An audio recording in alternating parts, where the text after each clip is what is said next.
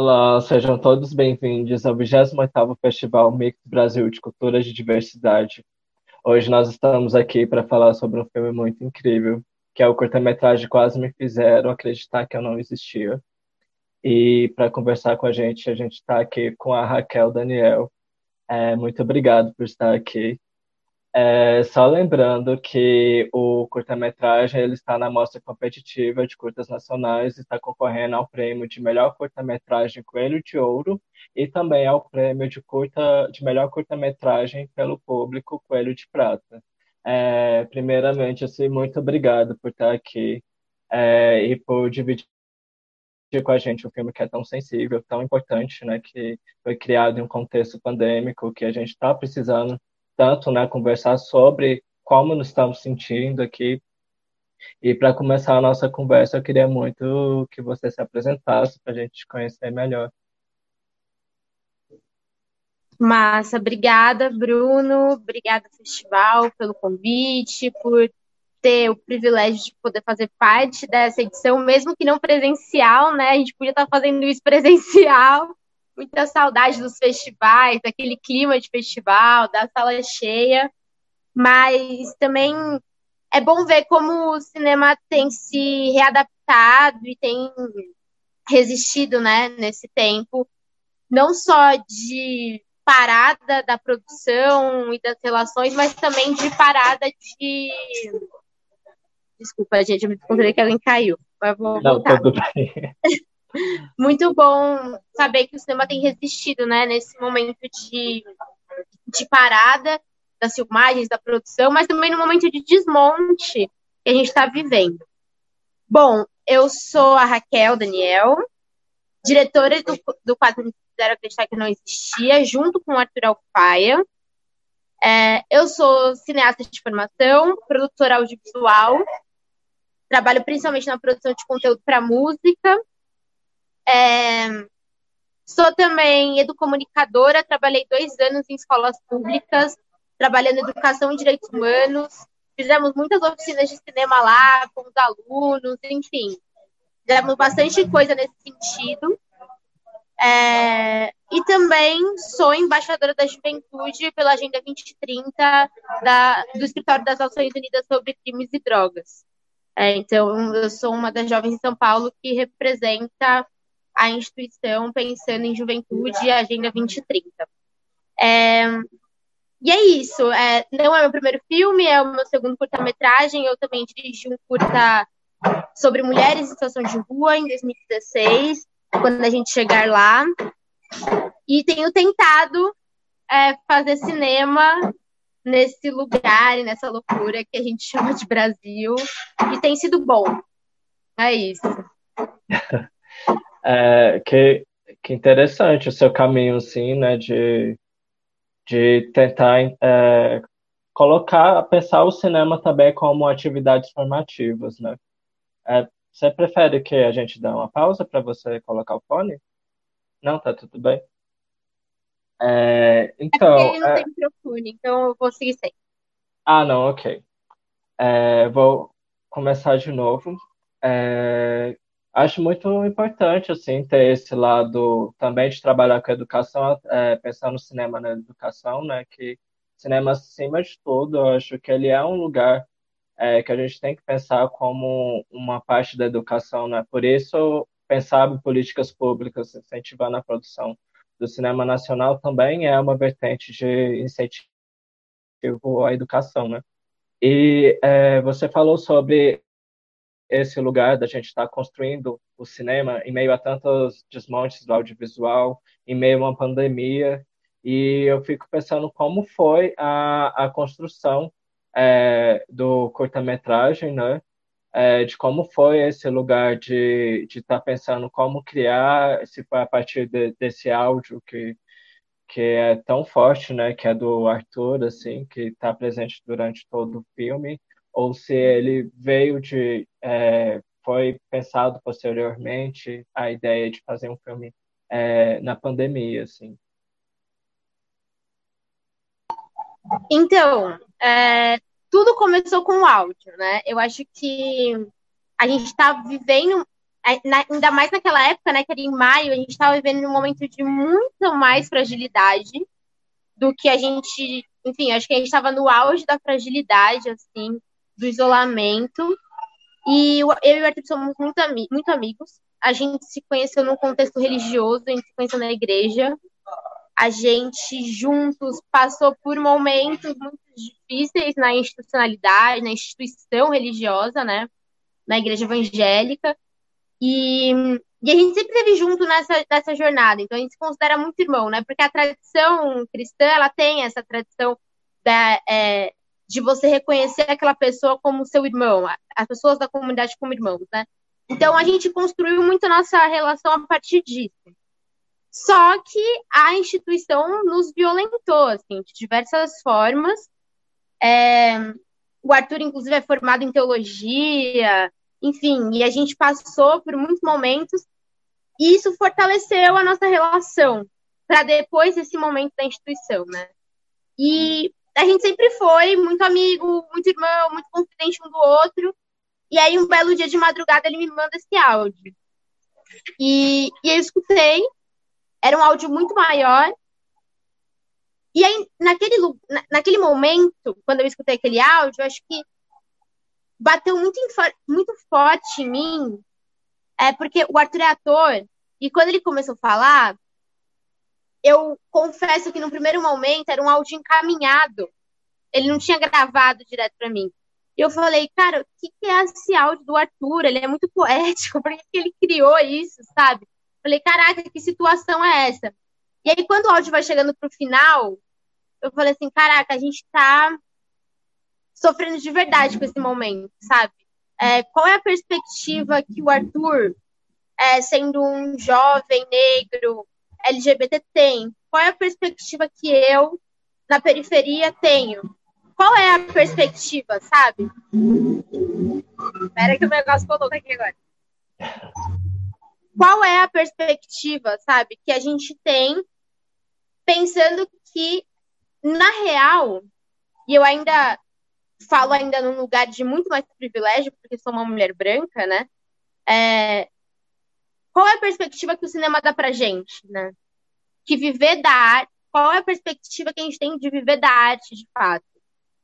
E a crise do Arthur e a minha crise naquele momento também girava muito em torno disso, né? Você escutava das pessoas falando sobre paralisação, de não ter trabalho, de quem tá sempre na cena da cultura, do cinema, tá desesperado por trabalho. E a gente já não tinha antes, o Arthur já é um ator que não trabalha na área. Eu fiquei dois, três anos fora da área, sabe? Qual é a perspectiva? E aí, no outro dia, eu fui escutar de novo o áudio, porque eu não respondi na hora que eu escutei. E eu falei, cara, esse áudio tem uma potência, sabe? Ele não é só um áudio de dor. Ele tem uma potência muito forte e uma vontade muito grande de querer viver. Por mais que ele comece o áudio dizendo que quer tirar a vida dele, é muito louco como ele começa, ele começa assim, e eu acho que ele termina com uma potência forte de vontade de viver, sabe? E eu já estava numa brisa desde o começo da pandemia de, de dizer que enquanto todo mundo fosse falar no cinema, na cultura, na arte de retomada, a gente estaria falando da tomada. Porque já que a gente nunca ocupou esse lugar, a gente ia estar tá tomando esse lugar que é nosso por direito também, sabe? E aí eu falei, caraca, isso é uma potência. E eu falei, vamos fazer um filme disso. A gente tá aqui, a gente tá parado, a gente já tinha combinado de passar a quarentena junto, a gente ia se encontrar na próxima semana já pra ficar junto. E eu falei, mano, vamos fazer um filme disso. A gente, a gente tem potencial, a gente não tem grana, mas a gente consegue, sabe? A gente tem uma câmera, a gente tem amigos, a gente. Enfim, a gente tem. Um... E aí a gente começou a perceber isso, assim, né? a grana é importante pra caramba. Importante pra caramba para produzir nesse país. Mas também a gente tem uma coisa que às vezes quem tem grana não tem, que é o aliado, né? Que é a pessoa que fala assim, mano, vamos correr junto. Esse projeto é nosso, esse sonho é nosso. E aí a gente se agarrou nisso e falou, bora fazer. Aí a gente se inscreveu no edital da SPCine com o Instituto Diário Paradiso. A gente passou. E aí a gente falou assim, bora produzir. E o filme nasceu disso, assim. E aí depois a gente teve toda uma conversa muito profunda, assim, porque é, também tinha esse lugar, né, de o áudio ser do Arthur, e aí tinha coisas que eu queria muito pôr no filme, por exemplo, mas que é, eram muito fortes para ele, ele não estava preparado para expor, então também entender esse lugar, esse respeito, esses limites, entender também os limites que nos atravessam, né, que são os limites de gênero, raça, classe, como que a gente consegue criar uma coisa juntos é, que não violente esses atravessamentos, né? Então, por mais que eu tinha mais a expertise do cinema, o Arthur mais da atuação, da dança. E a gente falou assim: vamos, vamos assinar esse filme juntos. Mas também eu, como a cineasta, a pessoa que ia definir a luz, a câmera, é, às vezes conduzia aquela direção dele, eu tinha que entender esse meu lugar também como uma mulher branca, que é um corpo branco opressor, né? Então, assim, como, quais são os nossos limites? É, até onde a minha criação pode ir? Até onde eu tenho que ceder esse lugar, mesmo entendendo é, sobre a técnica, por exemplo? É, como eu posso fazer uma luz que não fira a a pele do Arthur, sabe? Porque é isso, eu poderia correr o risco de esbranquiçar ele. Porque é essa a lógica, é isso que nos formou, sabe? Então, assim, a gente teve muitas conversas densas sobre isso, assim, de tardes, assim, de falar assim, não, isso não, isso sim, e muito respeitosas.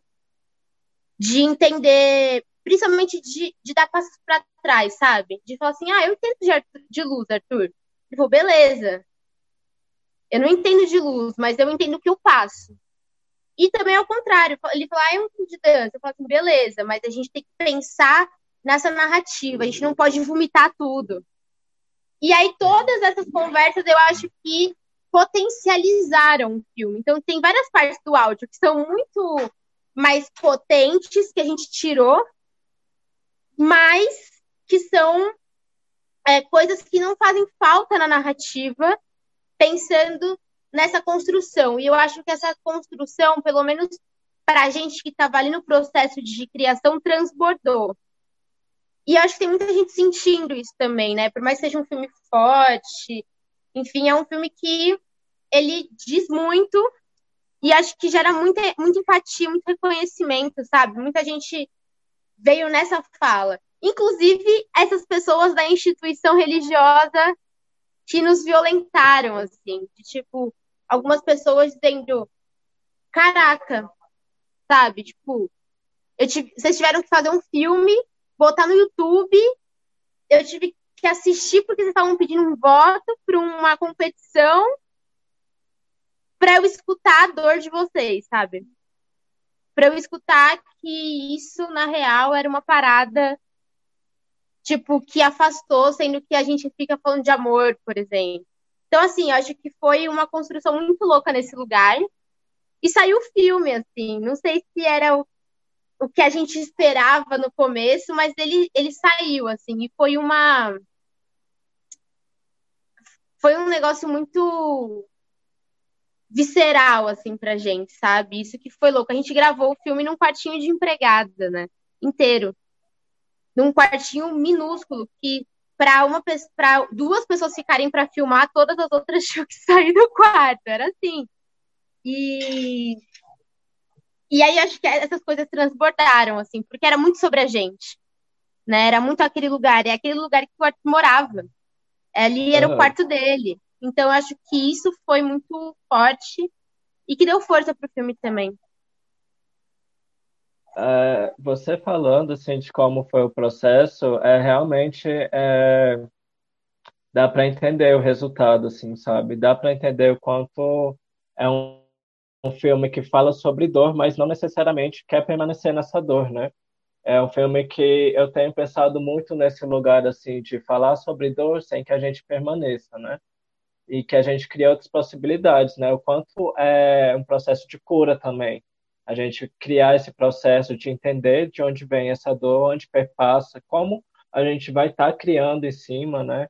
Porque no próprio, na própria voz dele, ele fala que ele vê a dança como um lugar de, de respiro, né? De, de estar tá vivendo, né? Então a gente percebe assim muito que né, no processo criativo é esse lugar também de cura, que eu acho que quando chega nas outras pessoas também a gente traz essa ideia, né? Não só do dessas dores, desses sofrimentos que está sendo expostos ali, mas também de criar outras é, possibilidades de estar tá, é, trabalhando é, é, uma cura de fato, né? Através do cinema.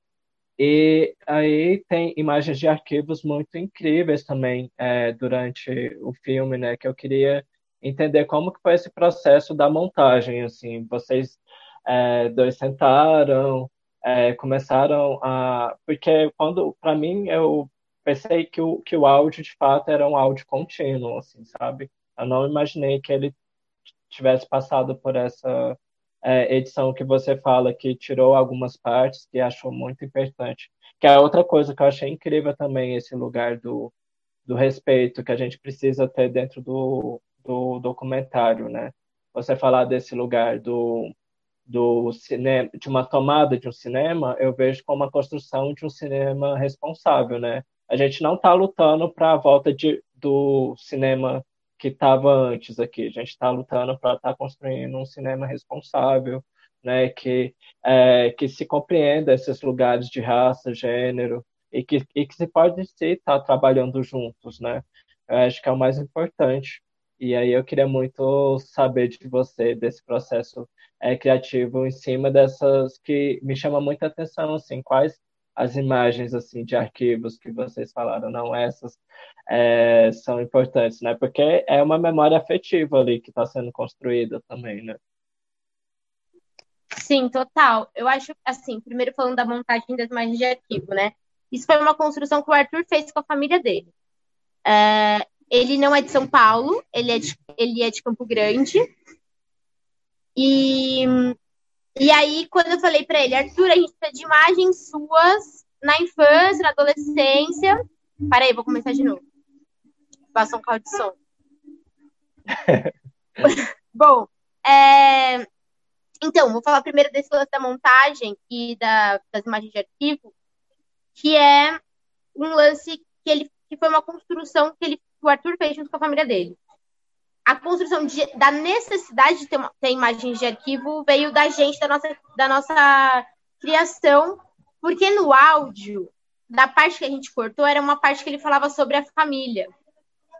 E eu acho que a gente pode, eu falei, a gente pode trazer esses elementos de outra forma. E aí, ele mora em, o Arthur mora em, morava em Campo Grande, né? Ele é de Campo Grande, e ele ligou para a mãe para a irmã e pediu fotos da infância pediu vídeo, se reconectou com amigos da escola. E aí a gente falou assim: vamos trazer essas imagens, vamos pensar nessas imagens é, que mostrem que isso sempre foi você, sabe? Porque isso pra gente é muito importante. A gente cresceu a vida inteira numa instituição religiosa que dizia que o que a gente era era pecado. Só que a gente sempre foi isso a gente sempre foi o que a gente é hoje, sabe? É porque a gente tinha um corpo dominado, doutrinado. E aqui não estou falando que a espiritualidade fez isso, porque eu e o Arthur a gente continua tendo uma espiritualidade, seja lá no que for. É, mas entender que a religiosidade queria controlar nosso corpo, sabe? E aí eu falei, a gente tem que trazer essas imagens de que enfatizem que nem esse poder da religiosidade pode conter o desejo da liberdade do corpo, né? E da vontade de viver. E aí a gente. Aí o Arthur conversou com a mãe dele, ela mandou imagens. E aí, quando a gente. Aí a gente, na hora de montar, incluiu um outro amigo nosso que é montador é, na equipe. E aí a gente passou isso para ele, a gente conversou com ele, ele era vizinho do Arthur, então, era bem um curta pandêmico, assim. Ele era o vizinho de baixo, a gente conversava com ele pela janela, sabe? E aí ele entrou na parada e aí a gente foi montando isso junto, assim, foi entendendo o que eram essas imagens, a gente tinha um roteiro, mais ou menos, a gente planejou o que a gente queria gravar, mas o filme se deu muito na montagem. Porque a gente queria muito que o áudio, que, as imagens não sobrecarregassem o áudio e que também elas não disputassem o áudio, porque o áudio era esse lugar. E aí, sobre o áudio, é isso, né? A gente cortou primeiro porque o edital que a gente passou tinha uma limitação de tempo de filme, que era seis minutos, o áudio tinha 12. A gente cortou metade. Porque também o Arthur falava sobre a instituição que ele trabalha. É, e acho que é justamente isso, sabe? Eu acho que a gente é, tá tendo oportunidade é, nesse cinema emergente, marginal, de ocupar esse espaço com outras ideias. Né? Eu acho assim, com todo respeito à história do cinema brasileiro e com todo respeito a quem construiu essa história, a gente não quer mais ver Cidade de Deus, sabe? A gente não quer mais dizer que Cidade de Deus é o filme da história do cinema brasileiro. A gente quer falar que o filme da história do cinema brasileiro é Sem Asas, da Renata Martins. Sabe? Sim. A gente quer falar que a história do cinema brasileiro é negrume, a gente quer falar que a história do cinema brasileiro é Sabrina Fidalgo, a gente quer falar que a história do cinema brasileiro são os coletivos de favela. Sabe? A gente quer falar que a história do cinema brasileiro é Cidade de Deus dez anos depois que mostra o quão irresponsável foi o processo do filme, sabe, com as pessoas. Então, eu acho que é esse lugar de cinema que a gente quer construir. Se a gente quer construir esse lugar de cinema, a gente tem que ter respeito às histórias, sabe? A gente tem que ter respeito às histórias que a gente quer contar. E saber a partir de que lugar a gente conta essas histórias.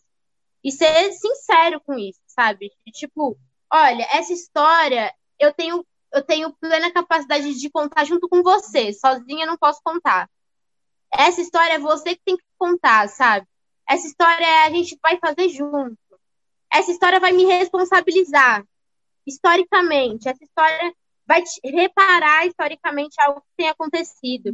E aí eu acho isso, né? É, a gente tem que romper com esse cinema brasileiro que, que conta a história do outro, né? É, uma vez eu até vi uma fala do Walter Salles que ele fala isso, né? Ele fala assim: ah, o asfalto quer filmar o morro, mas não quer filmar o próprio asfalto. É, e não deixa o morro filmar o morro. Então, enfim, é, eu acho que isso vem da, né, do Walter Salles, que a gente sabe que ele é. Então, eu acho assim. Então, qual que é o nosso lugar, sabe? qual que é o meu mulher como uma, qual que é o meu lugar como uma mulher no audiovisual, mas também qual que é o meu lugar como uma pessoa branca que faz audiovisual. Qual que é o lugar do Arthur no audiovisual? Qual que é o lugar do Arthur nas artes cênicas? Sabe? Então eu acho que e aí eu acho que cortar o áudio foi um foi um desafio assim. Acho que foi também o Arthur me confrontando, sabe? De tipo, olha, a gente tá junto, mas essa história não é sua não sabe? E, e eu acho que veio muito desse lugar, assim. Então, é, eu acho que criar esse, esse elo de respeito e é importante para o que a gente quer propor para o cinema, né? Para esse novo cinema. Porque a gente também não quer um cinema de retomada que conte a história, conte a história, história da Carlota Joaquina, sabe? A gente Sim. não quer um cinema de retomada que fale sobre a pandemia numa perspectiva de fica em casa, quando a gente sabe que na quebrada ninguém ficou em casa. Na minha rua ninguém ficou em casa. Minha mãe saiu para trabalhar, meu primo saiu para trabalhar, sabe? É, é, isso, é, é nesse lugar que a gente quer contar. E eu acho que é esse cinema que a gente quer fazer, né? Que é um cinema difícil. Porque a gente ainda vive numa lógica elitizada glamoriza a pobreza, que glamoriza a raça, que glamoriza a orientação sexual, que, que glamoriza gênero, que glamoriza classe, mas a gente tem tentado e eu vejo que a gente tem colhido bons frutos. Né? Renata Martins ganhar é, o prêmio de cinema brasileiro é mostrar que a gente, que a gente de alguma forma tem rasgado essas estruturas, Sim. né? E, e, eu acho que é, é nesse lugar, assim. Eu acho que essa construção que a gente quis fazer, porque é, é isso, eu não acredito num cinema que seja diferente disso. O Arthur não acredita num cinema que seja diferente disso. As pessoas que trabalharam com a gente não acreditam num cinema que seja diferente disso. É... E aí, E aí foi isso. Acho que é, basicamente, não sei se eu respondi tudo, mas é isso. Respondeu sim. É, muito obrigado. É, a gente está finalizando a nossa conversa aqui, mas assim, com certeza eu queria ouvir muito mais de você, porque eu concordo plenamente com você em todas as questões que você colocou aqui sobre essa ideia de um outro cinema, de um cinema responsável. É, muito obrigado mesmo por essa conversa. É, só me deixou cada vez mais apaixonado pelo trabalho de vocês, porque eu achei muito incrível quando assisti o curso, assim, me tocou profundamente. É, eu espero ver mais trabalhos seus também nas próximas edições e que o filme voe cada vez mais alto, assim, ele merece ser visto é, por muitas mais pessoas, que esse contexto é, que a gente não possa estar próximo, mas que também traz a possibilidade que o filme vá cada vez mais longe também, né, no formato online. Então é isso, é muito agradecer a sua presença aqui. Grande, mande um grande abraço para Arthur, que atuou lindamente também performando ali no filme, além do áudio. E é isso, muito obrigado, viu? Eu que agradeço, Bruno. Prazer. Ansiosa para a gente se conhecer pessoalmente. Não aguento mais essa vida de, virtual.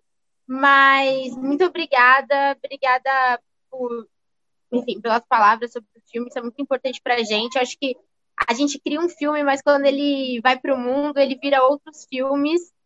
E eu acho, por isso que eu sinto saudade da sala de cinema, do festival, porque é aí que a gente troca e descobre o filme, né? Aí que a gente descobre de verdade o que a gente fez, o que a gente pariu ali para o mundo. Mas quero agradecer, quero agradecer ao festival pelo espaço, pela conversa, pela seleção. e é isso, a gente se vê online na exibição, na cerimônia de premiação, não sei nem como vai ser. e muito obrigada. E espero que esteja junto, produzindo junto, conspirando junto, que esse é o nosso lugar. Certíssimo, muito obrigado. E vocês que querem saber mais sobre a programação, é só acessar o site mixbrasil.org.br. Muito obrigado, boa sessão. Ai.